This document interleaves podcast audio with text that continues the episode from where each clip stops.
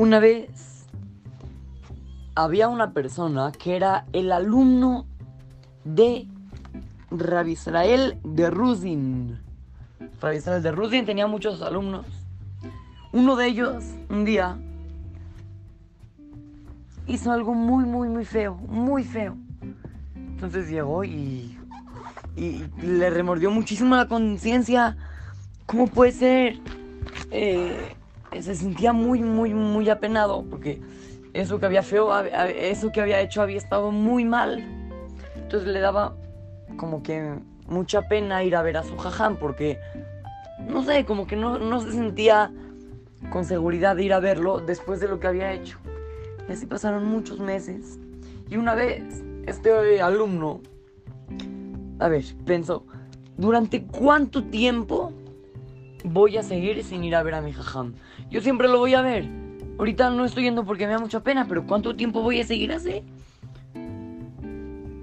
Dijo, pase lo que pase, tengo que ir a verlo.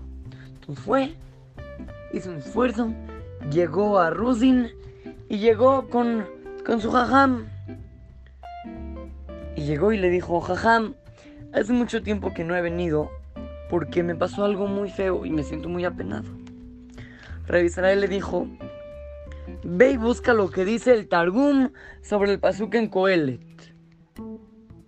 ¿Qué Pasuk en Coelet? Le preguntó el alumno. ¿Qué tengo que ver que dice el Targum sobre Coelet?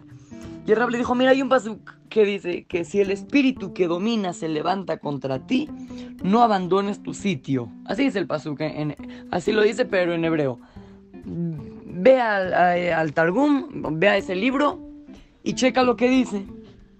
El Hasid, este alumno, salió del, cual, del cuarto, abrió Coelet, justamente donde le dijo su jajam, y leyó si el espíritu del Yetzerara te domina. O sea, si es de que de repente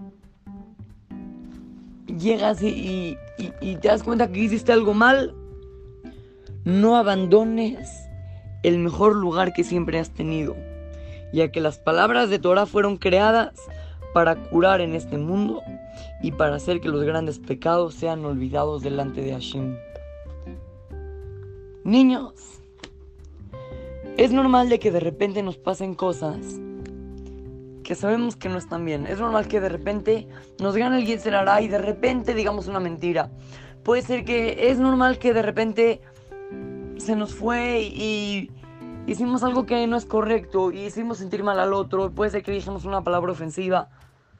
Pero sepan de que la, la, la mejor manera para sentirse contentos después de hacer eso es yendo a estudiar Torah, pidiendo perdón y tratando de mejorar y, sabiendo siempre, haciendo teshuvah, fijándose en tratar de no volverlo a hacer. Esa es la mejor forma. Es normal que, que de repente pasen cosas así, pero no se preocupen porque Hashem siempre recibe la teshuvah.